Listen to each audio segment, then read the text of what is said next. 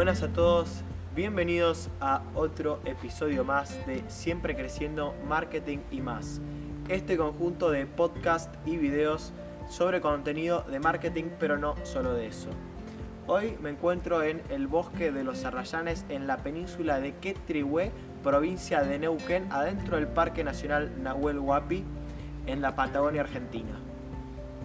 Lo que pueden ver a mi alrededor es un bosque de arrayanes, que es un árbol típico de la zona. Y bueno, aprovechando el lugar donde estoy, que estoy de vacaciones acá en el sur de Argentina, voy a aprovechar para hablar de marketing turístico, que es marketing aplicado específicamente a la industria turística y más específicamente a la industria hotelera. Lo que quiero hablar son algunas claves para tener en cuenta para si vos tenés un hotel eh, o tenés un hospedaje, tenés un hostel o algún servicio que es para turistas en el lugar donde estás. La primera y principal, yo creo que es la más importante de todas, es tener un cliente ideal hecho, tener un buyer persona. ¿Qué quiere decir esto? Que vos sepas bien y en profundidad quién es tu huésped. ¿Quién es la persona ideal a la que está dirigido tu servicio de hostería, tu servicio para turistas, sea cual fuera que sea?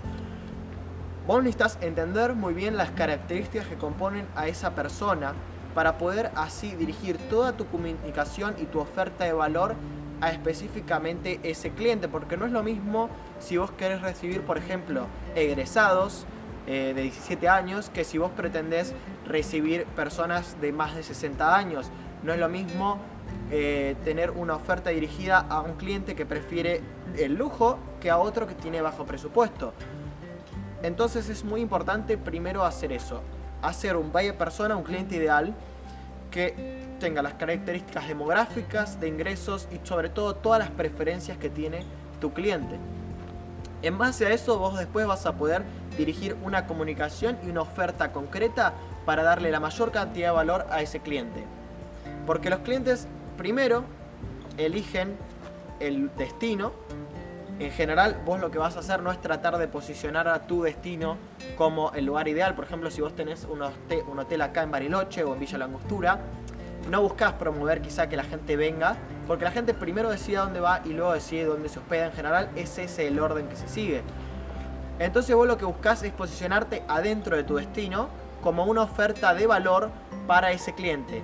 Y para diferenciarte de todos los otros hoteles tenés que darle algún diferencial específico tenés que hacer que tu servicio sea el ideal para ese cliente que te prefiere a vos. Si vos, por ejemplo, sabés que tu hotel está en un lugar inseguro, quizás no sea el caso acá en el sur de Argentina, pero sí en otra ciudad más grande de Latinoamérica, le podés transmitir seguridad a tu cliente. Si estás en un lugar donde sabes que los turistas van y no saben qué hacer, tu diferencial puede ser brindarle las ofertas de, de atracciones, de tours, y todos aquellos servicios y todas aquellas excursiones que puede hacer. Si tu lugar es más de aventura eh, en cuanto a tu destino, y, o el cliente que te prefiere es más aventurero, le puedes ofrecer cosas más de deportes extremos, escalada eh, o diversas actividades que van acorde más a ese cliente.